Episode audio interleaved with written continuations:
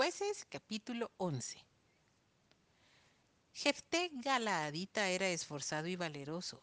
Era hijo de una mujer ramera y el padre de Jefté era Galaad. Pero la mujer de Galaad le dio hijos, los cuales, cuando crecieron, echaron fuera a Jefté diciéndole, No heredarás en la casa de nuestro padre porque eres hijo de otra mujer. Huyó pues Jefté de sus hermanos y habitó en tierra de Tob. Y se juntaron con él hombres ociosos, los cuales salían con él. Aconteció andando el tiempo que los hijos de Amón hicieron guerra contra Israel. Y cuando los hijos de Amón hicieron guerra contra Israel, los ancianos de Galaad fueron a traer a Jefté de la tierra de Tob, y dijeron a Jefté, Ven y serás nuestro jefe, para que peleemos contra los hijos de Amón. Jefté respondió a los ancianos de Galaad, ¿No me aborrecisteis vosotros y me echasteis de la casa de mi padre? ¿Por qué pues venís ahora a mí cuando estáis en aflicción? Y los ancianos de Galaad respondieron a Jefté, Por esta misma causa volvemos ahora a ti, para que vengas con nosotros y pelees contra los hijos de Amón, y seas caudillo de todos los que moramos en Galaad. Jefté entonces dijo a los ancianos de Galaad, Si me hacéis volver para que pelee contra los hijos de Amón, y Jehová los entregare delante de mí, ¿seré yo vuestro caudillo? Y los ancianos de Galaad respondieron a Jefté, Jehová sea testigo entre nosotros si no hiciéremos como tú dices. Entonces Jefté vino con los ancianos de Galaad y el pueblo lo eligió por su caudillo y jefe. Y Jefté habló todas sus palabras delante de Jehová en Mizpa. Y envió Jefté mensajeros al rey de los amonitas diciendo, ¿Qué tienes tú conmigo que has venido a mí para hacer guerra contra mi tierra? El rey de los amonitas respondió a los mensajeros de Jefté, por cuanto Israel tomó mi tierra cuando subió de Egipto desde Arnón hasta Jaboc y el Jordán, ahora pues devuélvela en paz. Y Jefté volvió a enviar otros mensajeros al rey de los amonitas para decirle, Jefté ha dicho así, Israel no tomó tierra de Moab ni tierra de los hijos de Amón, porque cuando Israel subió de Egipto anduvo por el desierto hasta el mar rojo y llegó a Cades. Entonces Israel envió mensajeros al rey de Edom diciendo, Yo te ruego que me dejes pasar por tu tierra. Pero el rey de Edom no los escuchó. Envió también al rey de Moab, el cual tampoco quiso. Se quedó por tanto Israel en Cades. Después yendo por el desierto rodeó la tierra de Edom y la tierra de Moab, y viniendo por el lado oriental de la tierra de Moab, acampó al otro lado de Arnón, y no entró en territorio de Moab, porque Arnón es territorio de Moab. Y envió Israel mensajeros a Seón, rey de los amorreos, rey de Esbón, diciéndole, Te ruego que me dejes pasar por tu tierra hasta mi lugar. Mas Seón no se fió de Israel para darle paso por su territorio, sino que reuniendo Seón a toda su gente, acampó en Jaasa y peleó contra Israel. Pero Jehová Dios de Israel entregó a Seón y a todo su pueblo en mano de Israel y los derrotó. Y se apoderó Israel de toda la tierra de los amorreos que habitaban en aquel país.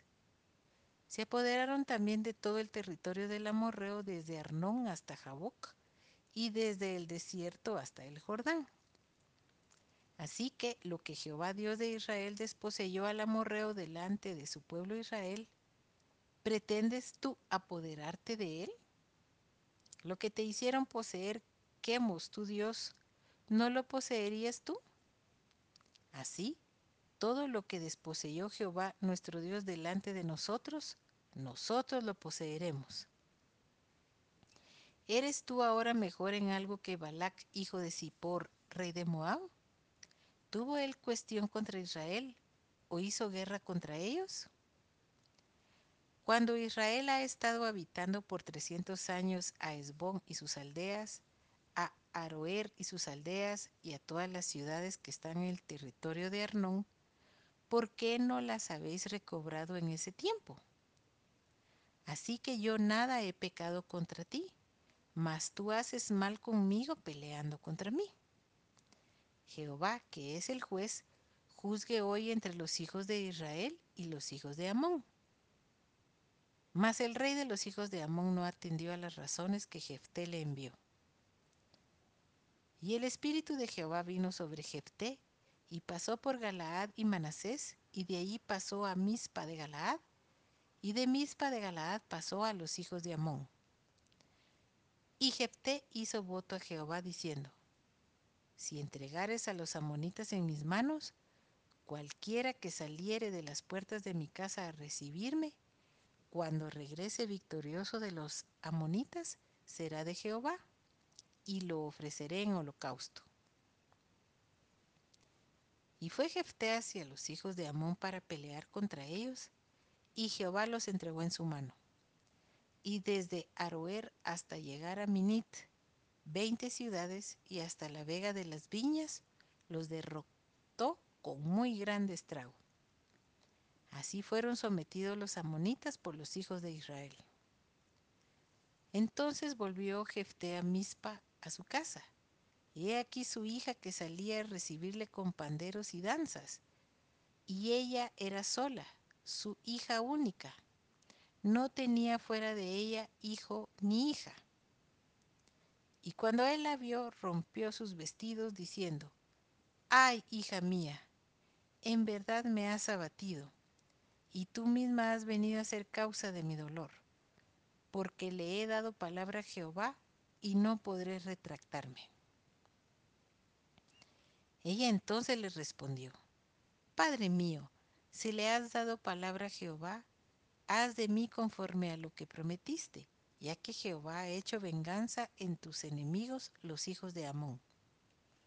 Y volvió a decir a su padre, Concédeme esto, déjame por dos meses que vaya y descienda por los montes y llore mi virginidad, yo y mis compañeras. Él entonces dijo, ve, y la dejó por dos meses. Y ella fue con sus compañeras y lloró su virginidad por los montes. Pasados los dos meses volvió a su padre, quien hizo de ella conforme al voto que había hecho. Y ella nunca conoció varón.